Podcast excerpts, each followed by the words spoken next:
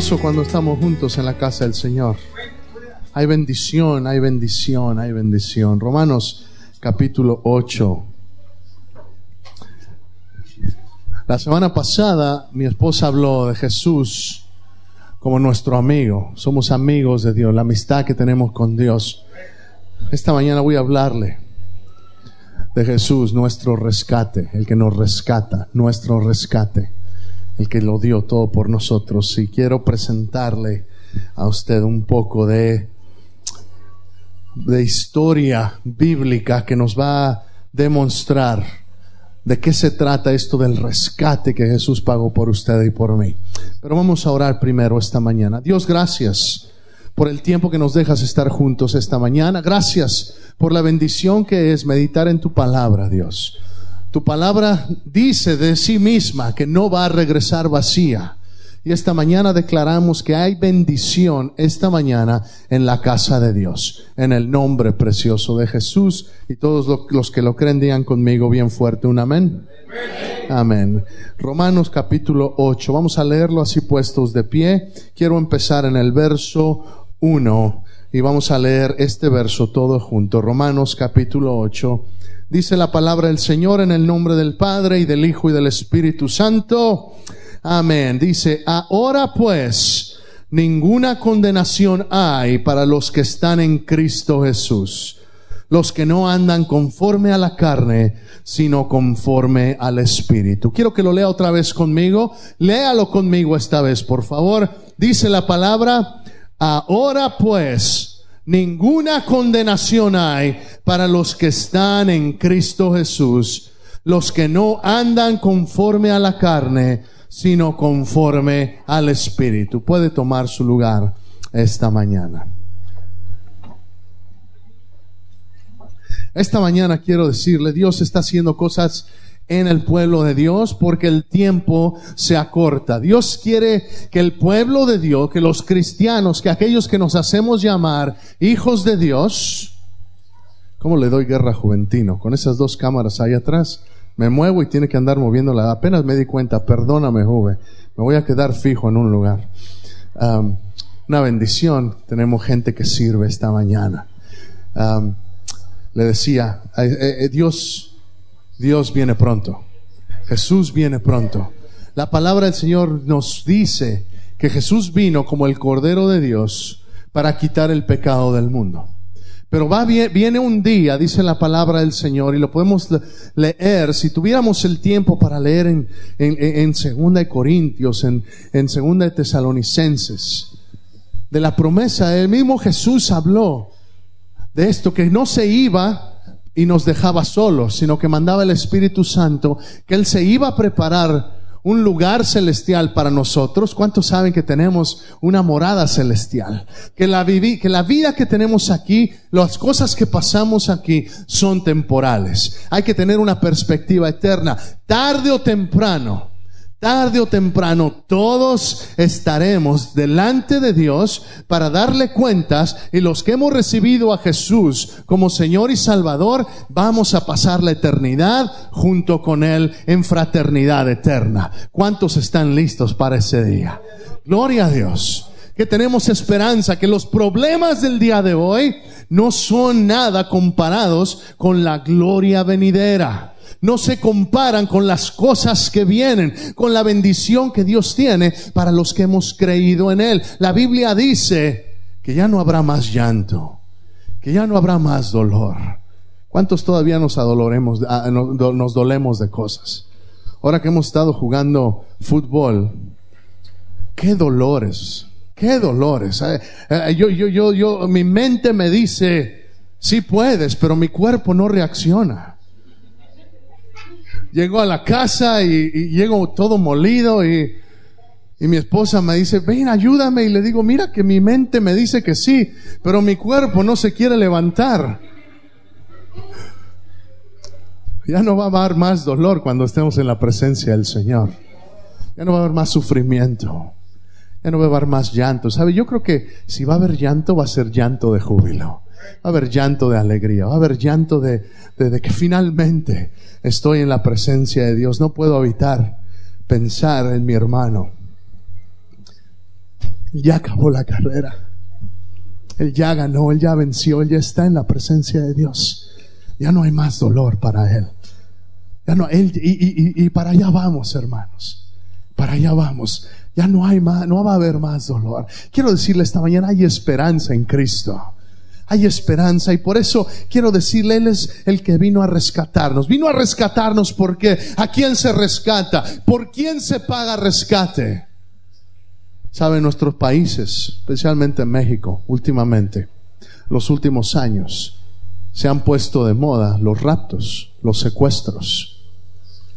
No es cosa nueva. En este país constantemente hay gente que desaparece. Lamentablemente, Mucha gente aquí en este país y en muchos lugares en el mundo, la gente se roban a niños, se roban a pequeños para explotarlos, para explotarlos sexualmente, para explotar, abusar de ellos. A muchas de las niñas se las roban de este país y se las llevan a Malasia para prostituirlas. Se las llevan a esos países donde no se sabe dónde están y las llevan para hay, hay, hay, hay, una, hay una situación, yo no comprendo qué tanta maldad hay en el hombre que es capaz de hacer estas cosas. Pero esa es la naturaleza del pecado, esa es la naturaleza de este mundo. Esa es la naturaleza en el mundo en el cual vivimos, en el mundo en el cual Dios te ha plantado a ti y a mí como iglesia para que seamos luz en medio de la oscuridad para que hagamos algo al respecto. Pastor, ¿qué podemos hacer? ¿Sabes lo primero que tenemos que hacer? Reconocer que realmente soy luz en medio de la oscuridad. ¿De qué sirve tener una lámpara en medio de la oscuridad si no la prendo?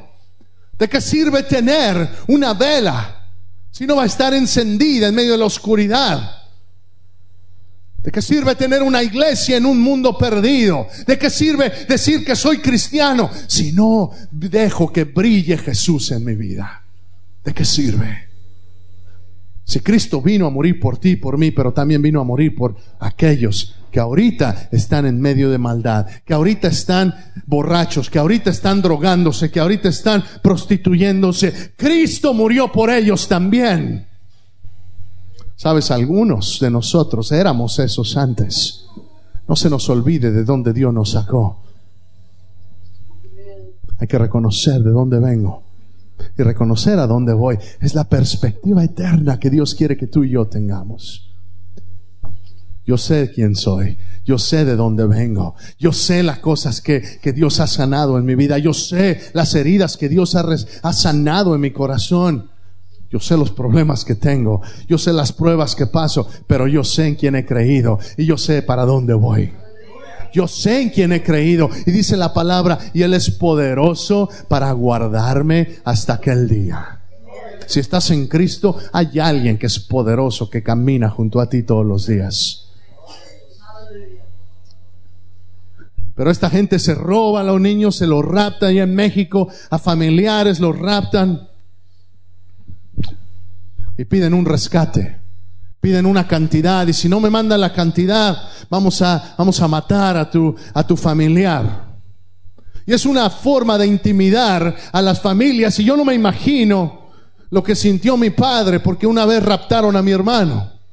Mi hermano era un tipo que se metía en tanto problema, mi hermano. Era tan alegre y a la vez siempre andaba metido por, por, por diferentes razones y una de esas veces se lo eh, camino saliendo de la escuela, salió tarde de la escuela.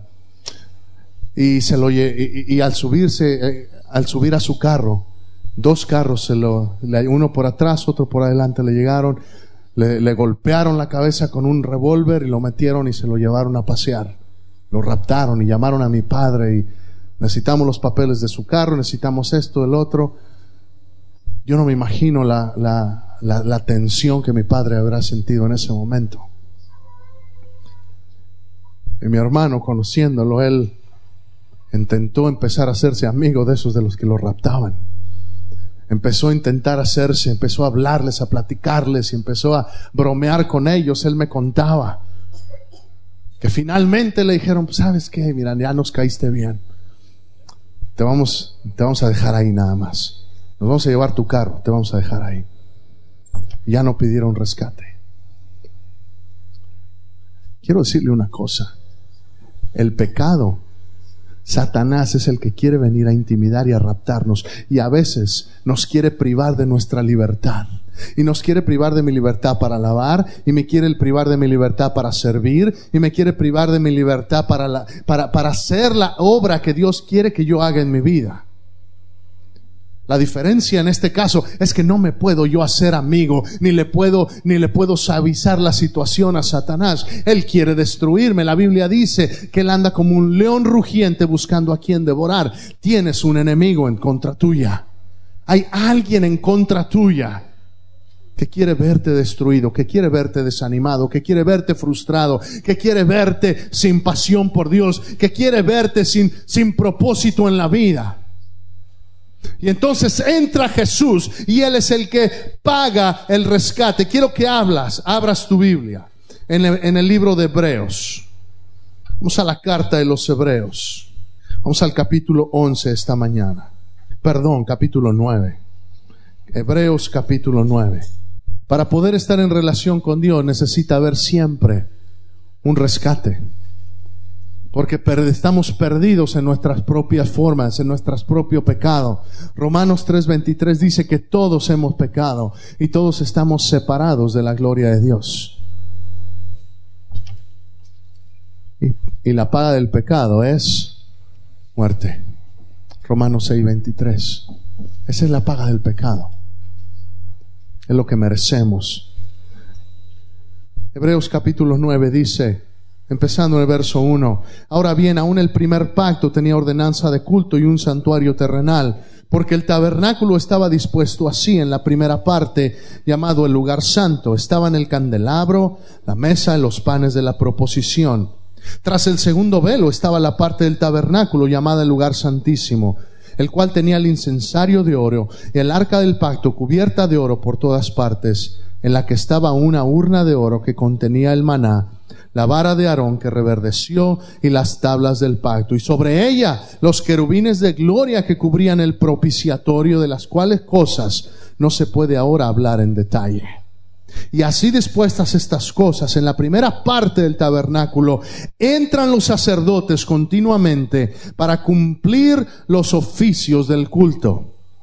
Pero en la segunda parte, solo el sumo sacerdote, una vez al año, no sin sangre, la cual ofrece por sí mismo y por los pecados de ignorancia del pueblo, dando el Espíritu Santo a entender con esto que aún no se había manifestado el camino al lugar santísimo, entre tanto que la primera parte del tabernáculo estuviese en pie. ¿Qué está leyendo, pastor? Le estoy leyendo el precio eh, por el cual, la manera en la cual se tenía reconciliación, se tenía un rescate en el Antiguo Testamento, antes de que Jesús viniera a morir por ti y por mí, tenía que haber un sacrificio en el templo y lo que leímos es la descripción del templo. Lo que estaba en la parte donde entraban los sacerdotes, el primer patio era el lugar santo y la gente podía llegar ahí, principalmente los levitas. Pero una vez que pasaban al lugar santísimo, donde habitaba la presencia de Dios. En ese lugar solamente un sacerdote podía entrar una vez al año y sin, no sin sangre, dice la palabra, no sin sangre. En otras palabras, él tenía que llevar un sacrificio de sangre. Y el sacrificio de sangre era un cordero de un año puro perfecto en toda manera. Y lo que hacían los sacerdotes, cuando los sacerdotes levitas, cuando, cuando sabían que les, les tocaba su turno, imagínense, una vez al año, de todos los sacerdotes levitas, quiero que se ponga a pensar, si usted era parte de, la, de, de los levitas, de esa tribu de Israel, era sacerdote. Y si era sacerdote, había, había cientos, miles Imagínese el privilegio de que a usted lo escogieran para decir, en siete años tú vas a ser el escogido para entrar y hacer intercesión en el lugar santísimo. Imagínese. Solamente una vez al año podían entrar. Aquellos que tenían el privilegio de entrar tenían que prepararse. Y tres días antes de presentar el sacrificio, escogían el cordero. Y escogiendo el cordero, por tres días antes de sacrificar, lo tenían, lo veían, lo examinaban. Veían cómo caminaba, veían que no cojeara, veían que fuera, que fuera realmente el sacrificio perfecto. Porque sin, sin, sin derramamiento de sangre no hay remisión de pecados. Tenía que haber derramamiento de sangre para que hubiera perdón de pecados. ¿Por qué? Porque la paga del pecado es muerte. Alguien tenía que morir. Y lo que Dios hizo entonces es, en lugar de que muriera el pecador, que muera un animal perfecto en lugar del pecador. Tenía que ser un animal perfecto. ¿Por qué? Porque no puede morir lo imperfecto por lo imperfecto. No, no, no hay trueque. Tiene que ser algo perfecto tomando el lugar de lo imperfecto. Y eso es lo que Dios estableció en el Antiguo Testamento. Cuando Jesús viene, y por eso se refiere al primer pacto. Ese es el primer pacto de restauración que Dios hizo con el pueblo de Dios. El segundo pacto Quiero que ponga atención en esta parte, porque esta es la parte principal que si la comprendemos, si entendemos quiénes somos en Cristo y lo que Dios ha hecho, esto debe traer gozo a nuestro corazón. La vida cristiana es, es para vivirla en gozo, hermanos. La vida cristiana no es una vida aburrida, no es una vida en la cual no me puedo divertir, no es una vida en la cual no puedo disfrutarla. ¿Sabe? En Cristo hay gozo.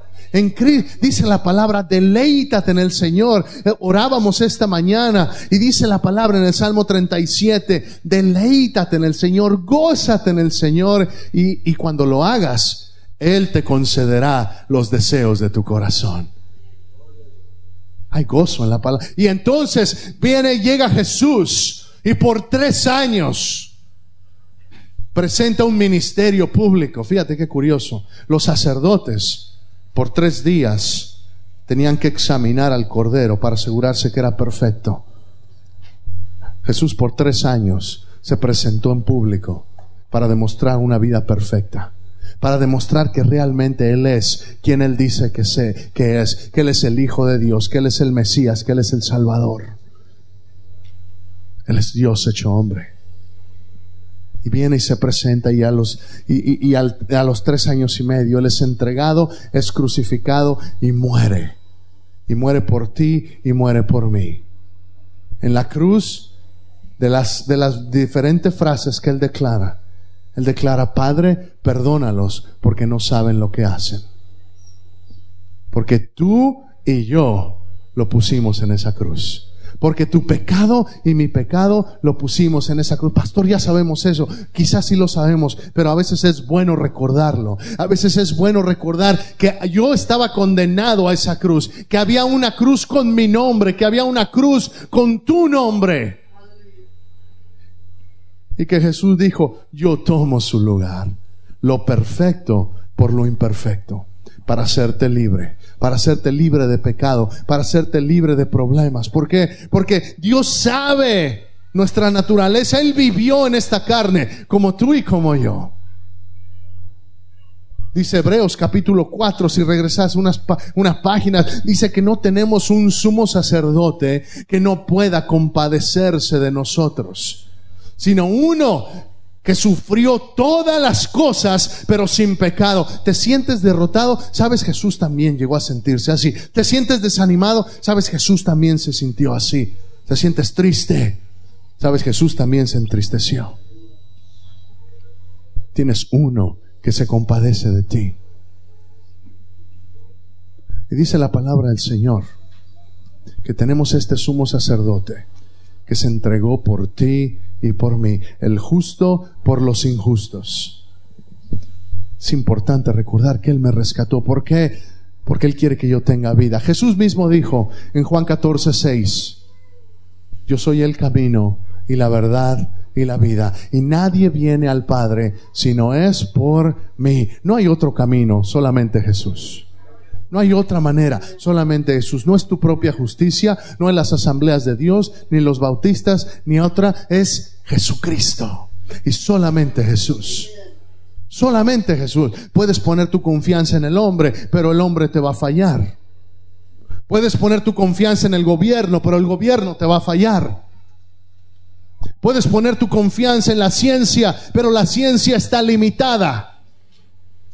Solamente Dios es el único que nunca te va a fallar. ¿Cómo puedo creer eso? Lo único que puedes hacer, lo único que debes hacer es tener fe. Porque yo no te puedo garantizar, ni la Biblia te garantiza que la vida es sin problemas, al contrario, al contrario, en este mundo tendremos aflicción. Jesús, antes de ascender al cielo, le dice a sus discípulos, ¿sabe? En el mundo van a tener aflicción. Wow, gracias Jesús. Gracias. Nos hubieras dejado un mensaje un poco más, más motivador. Ya se va Jesús, hemos estado pasando tres años con Él, me siento como que, Señor, si te vas, yo, yo no sé qué vamos a hacer. Y en lugar de que Jesús les anima, ustedes van a, en el mundo van a tener aflicción. Gracias. Anímame Jesús, anímame. Pero no se queda ahí. Dice, pero no se aflijan. Yo he vencido al mundo. Yo he vencido al mundo. ¿Sabes? El enemigo ya está derrotado. Sí sabemos eso, pero sí sabes que Él ya está derrotado. Estoy hablando de tiempo pasado. No es que Jesús nos va a derrotar a Satanás. No, hermano, ya derrotó a Satanás. Toda situación que venga enfrente de ti son patadas de ahogado. Perdona la frase. Pero sí, me explico. Sí, sí, sí entiende la frase. son los últimos esfuerzos porque Satanás sabe que él ya está derrotado. No dejes que un, que un derrotado te arrastre a la derrota a ti también. El enemigo ya está derrotado. No dejes que ese perdedor te arrastre a ti. ¿Sabes que es bien posible tener vida espiritual y estar atado? ¿Sabes que es posible ser salvo y todavía estar cautivo? ¿Cómo es eso, pastor? ¿Te acuerdas de la historia de Lázaro? ¿Te acuerdas de la historia de este el amigo de Jesús que después de que muere?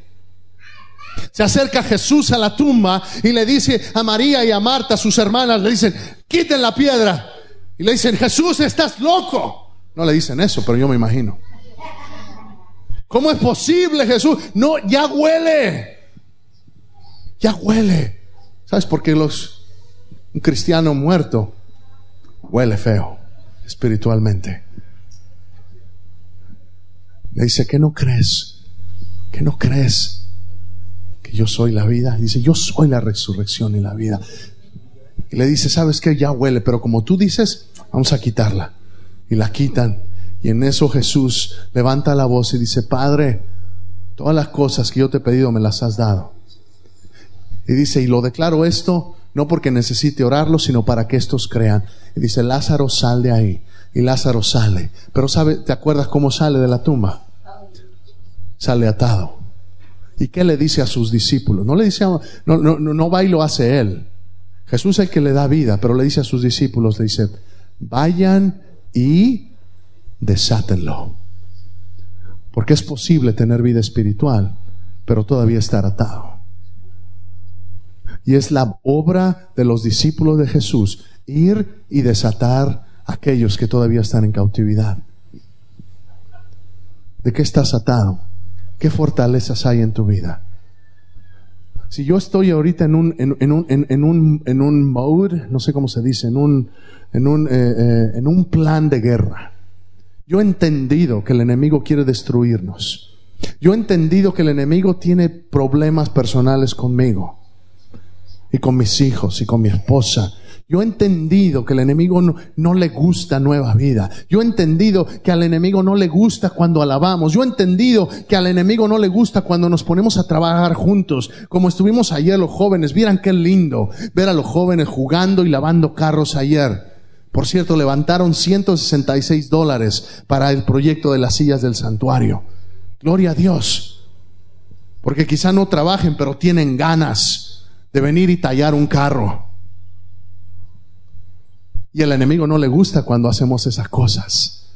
Al enemigo no le gusta cuando nos organizamos y vamos a las casas y tienen estudio bíblico en la casa de David. Dios, eh, eh, el enemigo está enojado en, en contra de David Ortega.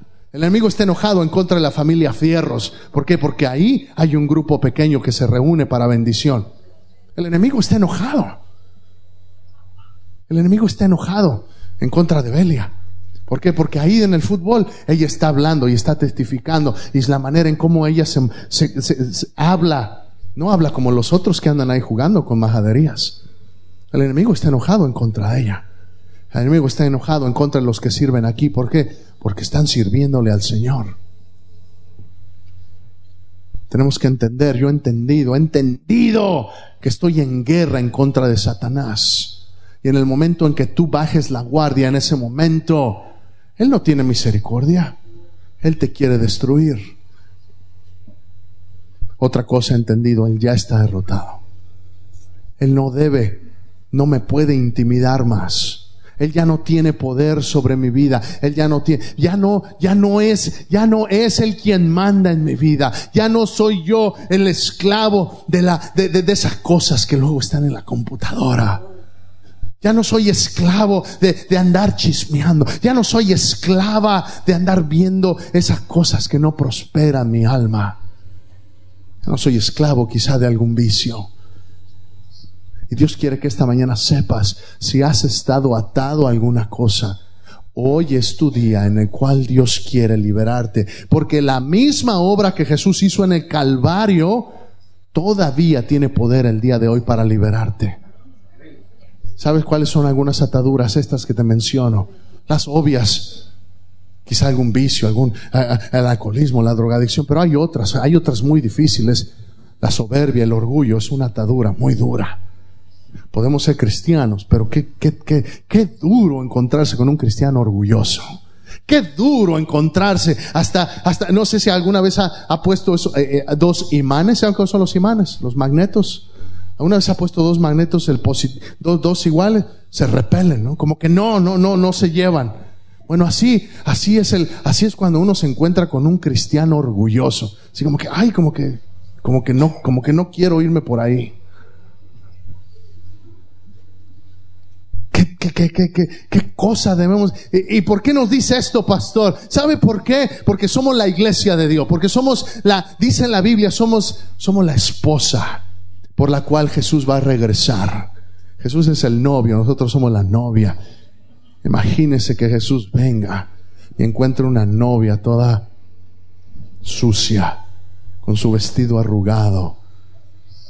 ¿Sabe? Hay, hay, a, veces es, a, veces es, a veces es bueno predicar como el mensaje de mi esposa la semana pasada, somos amigos de Dios, pero a veces es bueno también este mensaje que nos exhorta, que me hace que me vea en el espejo y diga, tengo que, tengo que darme cuenta que tengo que entregar esta actitud delante de Dios.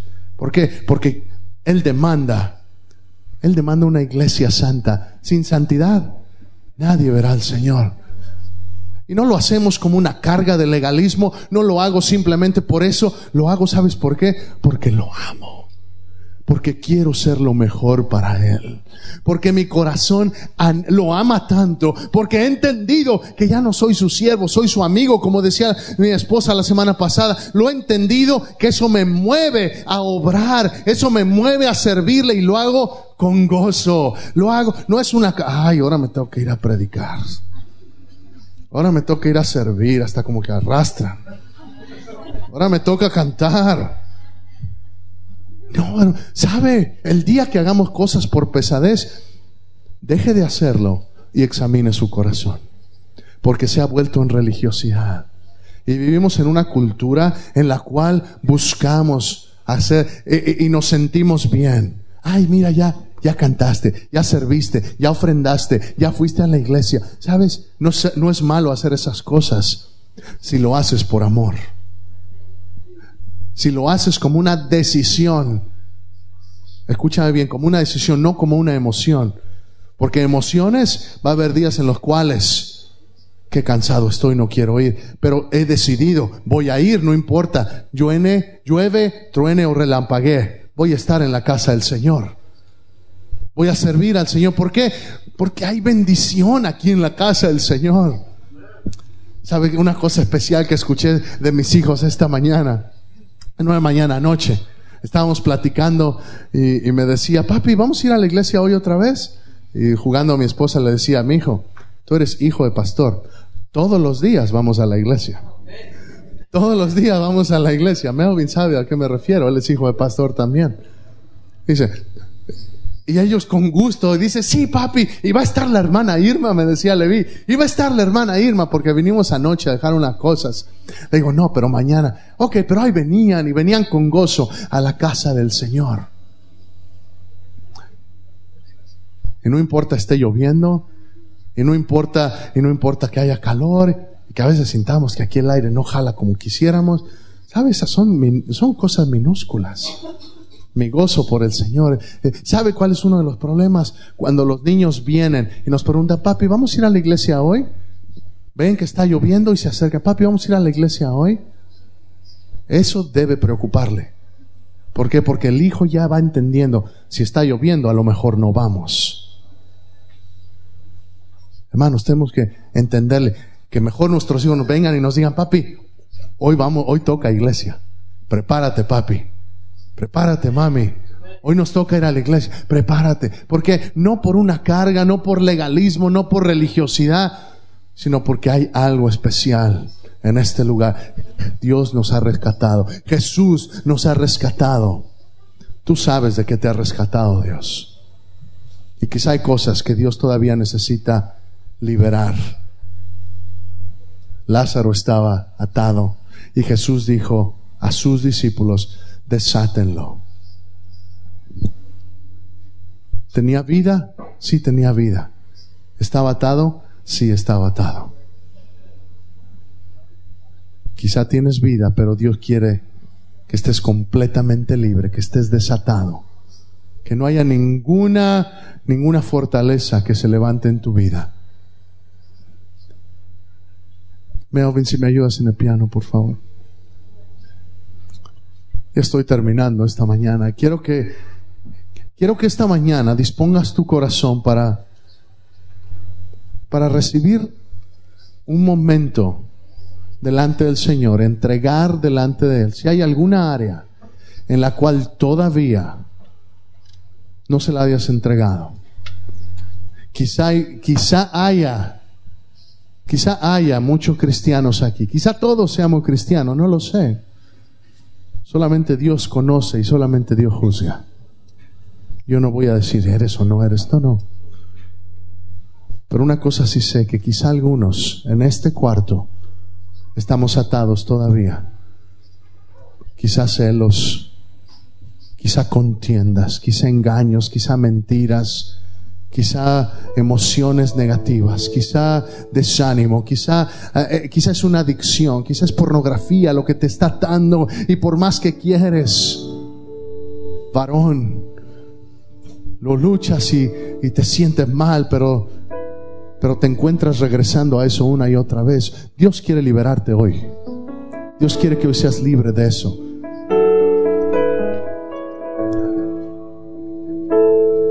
¿Sabe que es un problema real en la iglesia?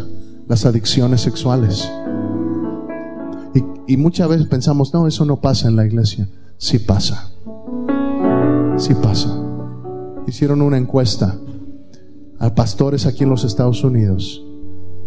Seis de cada diez pastores admitieron, seis de cada diez pastores admitieron en algún momento en su ministerio haber caído en tentación de pornografía.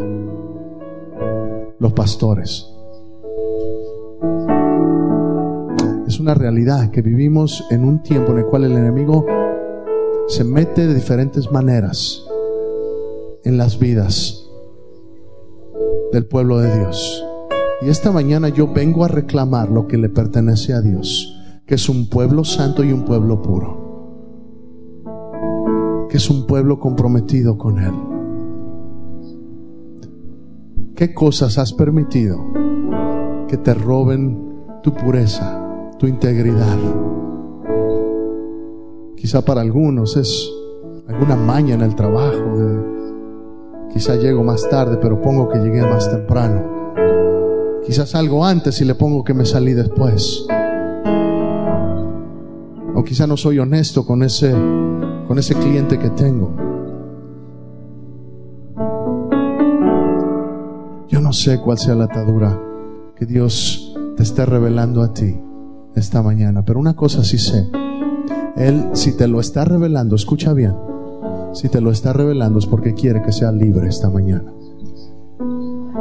Te dije empezando, Él es nuestro rescate, Jesús es nuestro rescate. Y Él quiere que los que nos acerquemos a Él sepamos que Él es el que da vida y el que se acerca a Él con fe es verdaderamente libre. Te voy a pedir que te pongas de pie esta mañana. Voy a hacer dos llamados al altar.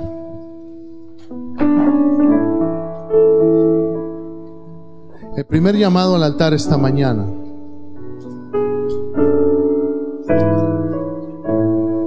Primero voy a llamar para salvación si hay alguien y después voy a llamar para aquellos que quizá estén batallando con algo en su vida. Sea sea lo que sea. Yo creo que Dios te está revelando lo que es. Y esta mañana Dios quiere hacerte libre de eso. ¿Sabes otra cosa? Que leía esta semana, la, la, la, inmoralidad sexual no se limita a los hombres. También las mujeres lo experimentan. Esta mañana yo te digo, Dios quiere hacerte libre. Dios quiere hacerte libre. Quizás batallado con pensamientos de suicidio, pensamientos de acabar con tu vida. Eso no es de Dios. Dios quiere liberarte hoy. Quizás batallado con pensamientos de incredulidad, pensamientos de, falta de fe. Dios quiere que sepas hoy, hoy se va a hacer real para ti. Que no te quede duda que Él es, que es real. Sea lo que sea.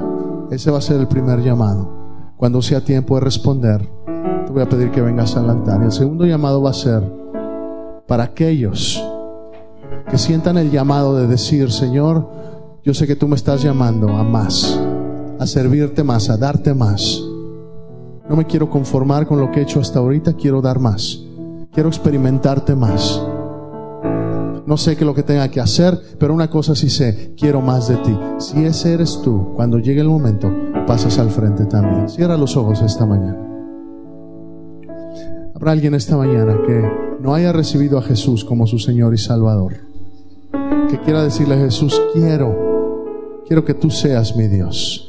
Ya no quiero vivir para mí, quiero vivir para ti. Ya no quiero yo tomar las decisiones, quiero que tú seas el que tome las decisiones. ¿Qué tengo que hacer, pastor? Lo único que tienes que hacer es primero reconocer que eres pecador. Pero eso no basta. Tienes que arrepentirte, tienes que desear cambiar, pero solo no puedes. Por eso necesitas pedirle a Jesús que sea el que gobierne tu vida. Yo te invito esta mañana, si nunca lo has hecho antes y hoy quieres hacerlo, levanta la mano bien alto en este momento. Si nunca antes lo has hecho y en este momento quieres decirle a Jesús, quiero que sea mi Señor y Salvador, levanta la mano.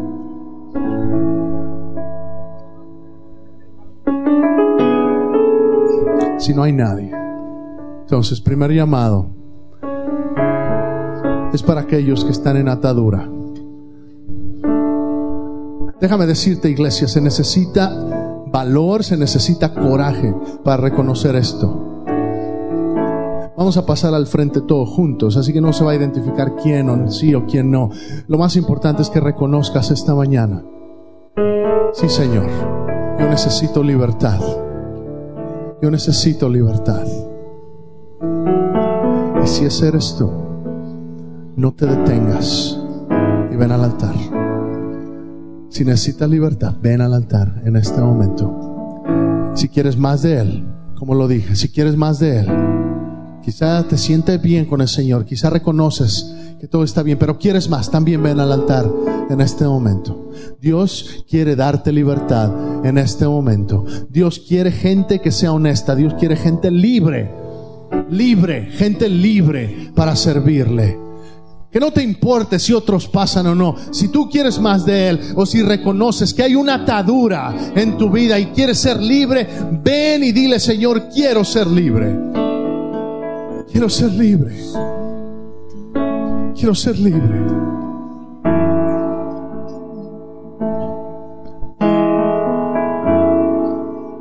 Sabes, el altar representa la presencia de Dios. Y no es que Dios no te pueda tocar ahí en la banca.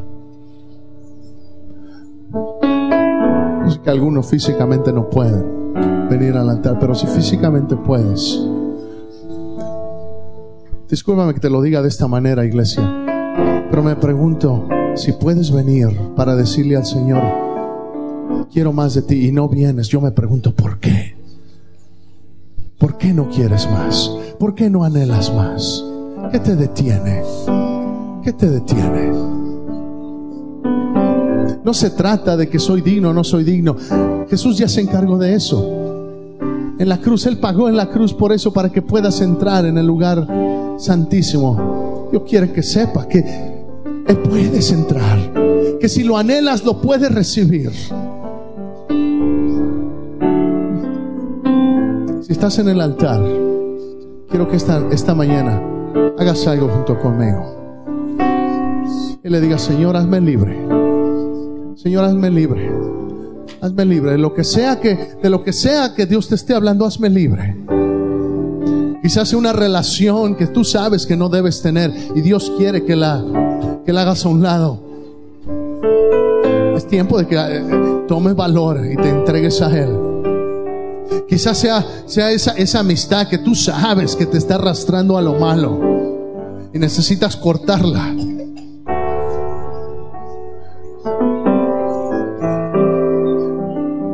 Quizás sea la manera en la cual has tratado a tu esposo o a tu esposa.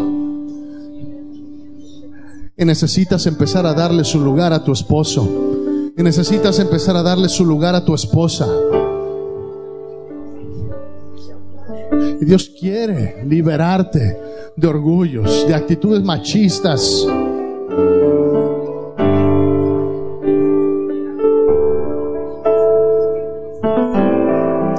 Quizás es una culpa que vienes acarreando de años. Quizá cometiste un error hace años y, no te has podido perdonar y, no, y, y como que eso ha definido quién eres. Déjame decirte, la sangre de Jesús define quién eres. La sangre de Jesús define que tú eres un hijo de Dios. Te digo esta mañana, entrégale todo al Señor. El enemigo está en contra tuya. No le des, no le dejes que te intimide, no dejes, no dejes que te robe. Nada. Al contrario, empieza a tomar de regreso lo que él te había robado te había robado paz, dile, ¿sabes qué? Hoy recibo mi paz otra vez. Te había robado gozo, hoy recibo mi gozo otra vez. Te había robado la alegría desde la vida cristiana, hoy dile, ¿sabes qué enemigo?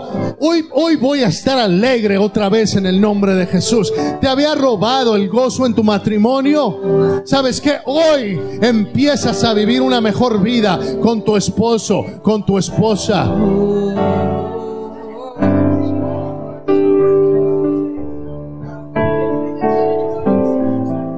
Te había robado la paz con tus hijos. Te había robado la paz con tus padres. Hoy dile al enemigo, sabes que hasta aquí. Hoy te retiras. Ya no tienes poder sobre mí. He sido rescatado. Ya no me tienes cautivo. Ya no estoy secuestrado. Ya no estoy secuestrada. Jesús ya pagó el rescate. Soy libre. Soy libre. ¿Qué es lo que estás pidiendo? Le dile, dile, abre tu boca y dile esta mañana. Abre tu boca y dile, dile. Si es como pareja que necesitas pedir, acércate. Quizá hay algunos que ni siquiera se han tomado la mano en un buen tiempo y Dios quiere. No más que si Él no me la toma, yo no se la tomo. O viceversa, ¿sabes? Quebrante el orgullo y vence al enemigo y empieza empieza a tomar territorio que te pertenece a ti. Quizás no es con tu pareja, quizás es con un hermano, una hermana, es que me ofendió, es que me dijo, es que no me dijo, lo que sea. Sabes, hazlo a un lado esta mañana y empieza a vivir la vida en plenitud que Dios tiene para ti. Mm, aleluya. Aleluya. Empiece a orar, por favor. Empiece a orar, siga orando, siga orando, diga al Señor, ¿quieres más de Él? Si por eso estás en el altar, porque quieres más. Dile, Señor, quiero más, no, no me quiero conformar.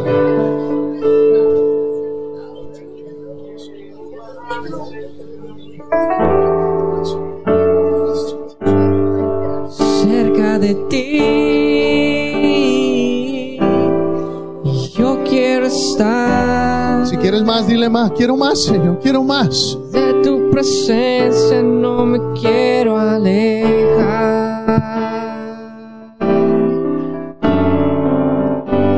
Y cerca de ti, Jesús, yo quiero estar. De tu presencia no me quiero alejar.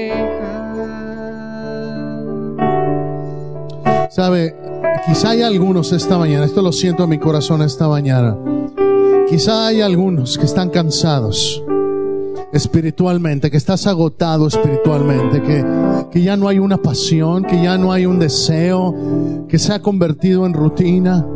Y que quizá en tu deseo es, Señor, sí quiero sentir otra vez, pero no lo siento. Quiero sentir otra vez, pero no lo encuentro, no encuentro esa pasión. Quiero decirte esta mañana, Dios te está esperando en el siguiente nivel. Dios te está esperando en el siguiente nivel. Ya no en el nivel de la emoción, Dios te está esperando en el nivel de la decisión. Dios te está esperando en el siguiente nivel, en el cual ya no quieres, ya no es porque, ya no le alabas porque lo sientes, sino lo alabas porque Él es digno. Que, ya le- que no le sirves porque es buen día, sino que le sirves porque Él es digno. Que no levantan las manos simplemente porque el canto te gusta, sino le levantan las manos porque Él es digno. Dios te está esperando en el siguiente nivel.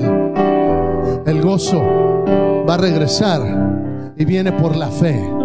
Pero no busques la emoción primero.